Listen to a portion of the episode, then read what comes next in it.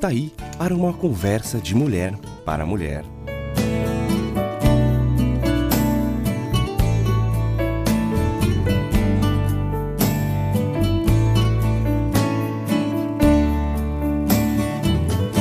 Amiga, mais uma comemoração do Natal está diante de nós, quando comemoramos o nascimento do nosso Salvador. Eu convido você para juntas refletirmos sobre maneiras como podemos honrar e glorificar a Deus e o seu Filho Jesus. Vamos abrir o nosso coração e celebrar o verdadeiro sentido do Natal.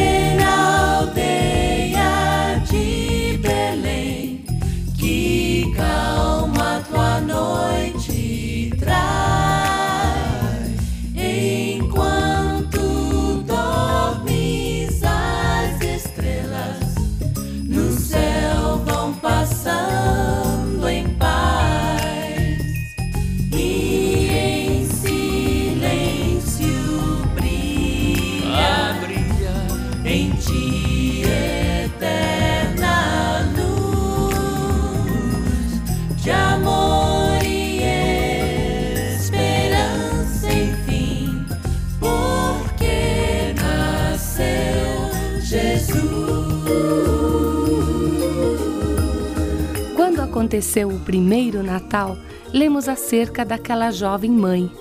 Maria, porém, guardava todas estas palavras, meditando-as no coração. Lucas 2:19.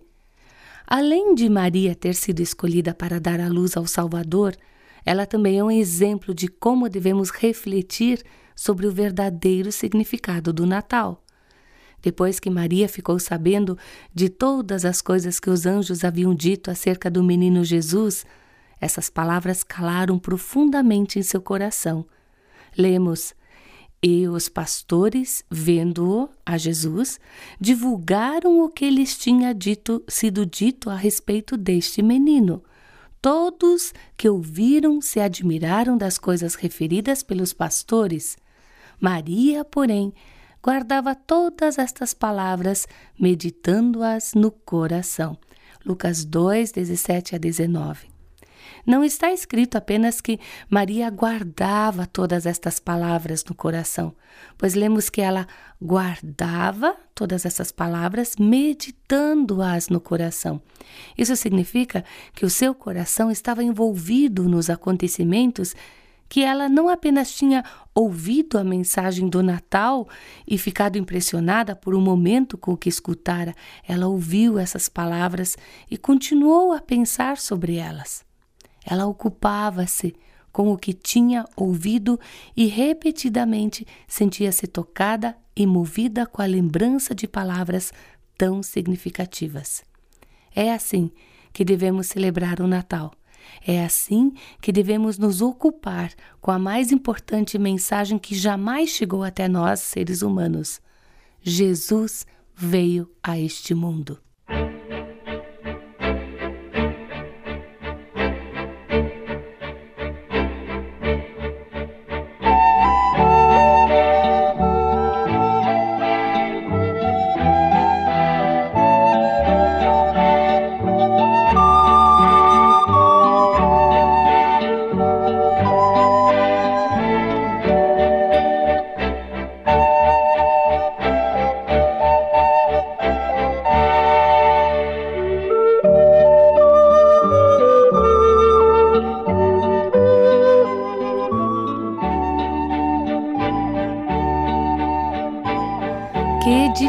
Diferença enorme houve já naquela época quando aconteceu o primeiro Natal. Lemos sobre pessoas que fizeram todo o possível para ver o Salvador e adorá-lo. Mas também havia outras, como Herodes, que se empenharam intensamente em procurar a Jesus para matá-lo.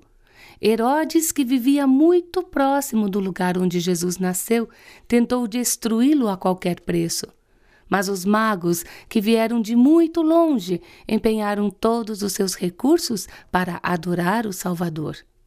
Jesus disse certa vez: Há últimos que virão a ser primeiros e primeiros que serão últimos. Lucas 13, versículo 30. Herodes poderia ter feito parte do primeiro grupo que seguiu o rei recém-nascido, mas, por tê-lo rejeitado, tornou-se um dos últimos. Ele desceu tanto que jamais experimentou o amor do Salvador. Isso não é uma tragédia? E nós? Como reagimos ao Natal? Minha amiga, eu gostaria de crer que você aceitou a Jesus como Salvador em seu coração. Mas será que isso é realmente assim? Veja bem, assim como Herodes foi um dos personagens centrais da história de Natal, mas não foi salvo, pelo menos não da maneira que se comportou, assim também você pode estar festejando o Natal deste ano sem ter sido salva. Se ainda não tem a Jesus no centro de sua vida, hoje, agora, eu convido você a tornar-se cristã, a tornar-se uma seguidora de Jesus, uma cristã de coração. Faça isso orando com toda sinceridade. Senhor Jesus, eu sou pecadora e sem ti estou perdida para sempre. Agora, neste momento, tomo para mim o sangue da expiação e peço-te perdão por todos os meus pecados. Por favor, Senhor, aceita-me para todo sempre. Se orar assim com sinceridade, o Senhor fará tudo o que for preciso para salvar você, pois está escrito: Mas a todos quantos o receberam, deu-lhes o poder de serem feitos filhos de Deus, a saber, aos que creem no seu nome. João 1,12.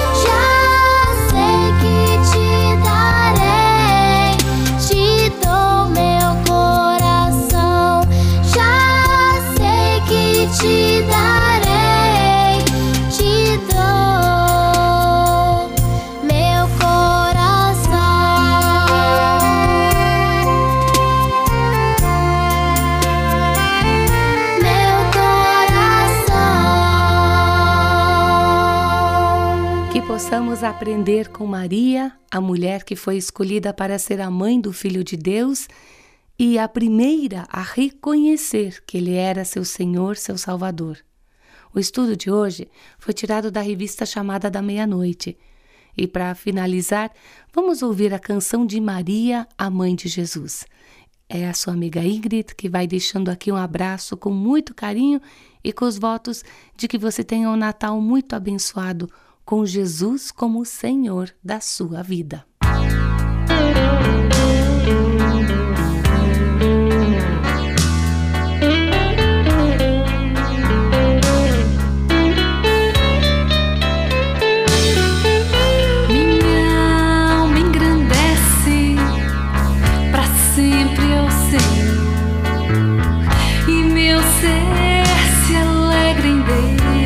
Meu